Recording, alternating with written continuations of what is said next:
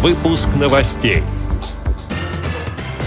Минкомсвязи обязала Почту России создать безбарьерную среду.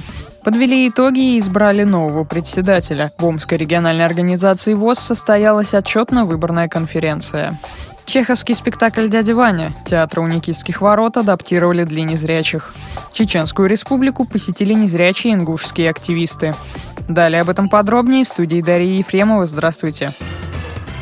Услуги почтовой связи для инвалидов станут доступнее. В России вступил в силу приказ Министерства связи и массовых коммуникаций, который обязал Почту России создать безбарьерную среду. Предполагается, что в срок до июля почтовые отделения будут подготовлены для того, чтобы облегчить у них доступ людей с ограниченными возможностями здоровья. В частности, речь идет о пандусах, а также о надписях и иной текстовой и графической информации. Помимо этого, инвалидам будут предоставляться такие услуги, как дублирование звуковой и зрительной информации, а также помощь оператора связи при получении почтовых услуг. В том числе в документе подчеркивается, что инвалиды по зрению могут брать с собой на почту собак-проводников. Кроме того, согласно приказу Минкомсвязи, почтальонам придется ходить на дом к инвалидам, относить им почту и посылки из тех отделений связи, которые не будут оборудованы соответствующим образом, передает парламентская газета. В Омской региональной организации Всероссийского общества слепых 15 января состоялась 28-я отчетно-выборная конференция, в которой участвовали 29 делегатов от шести местных организаций. Об этом рассказал пресс-секретарь Омской областной организации ВОЗ Глеб Новоселов. Конференция прошла очень бурно.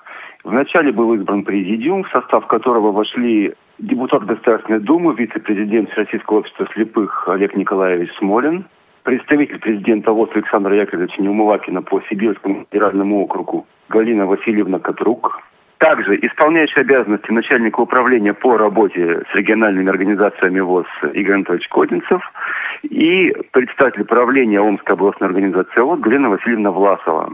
После обсуждения докладов председателя правления и председателя КРК было проведено голосование, в результате которого новым председателем областного правления была избрана Инна Семеновна Сакович, 1974 года рождения, член правления организации с 2011 года, а председателем контрольно-ревизионной комиссии была избрана Галина Васильевна Власова. Галина Васильевна была председателем организации с 2002 года и вот по настоящее время. В принятом делегатами постановлении был отмечен рост бюджета организации за отчетный период, работа руководящих и контрольно-ревизионных органов признана удовлетворительной. Было рекомендовано обратить особое внимание на работу с ветеранами и молодежью. Делегатом 22-го съезда Всероссийского общества слепых избран новый председатель региональной организации ВОЗ Инна Сакович. Российская государственная библиотека искусств представила итог социального проекта «Многоформатный альбом для незрячих и слабовидящих». Издание посвящено спектаклю «Дядя Ваня» по пьесе Антона Павловича Чехова на диске видеозапись постановки Московского театра у Никитских ворот.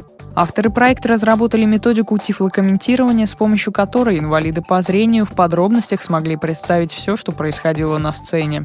Это итог совместной работы Российской государственной библиотеки искусств, Государственной библиотеки для слепых и слабовидящих Санкт-Петербурга и Театра у Никитских ворот, говорится на сайте Российской библиотечной ассоциации.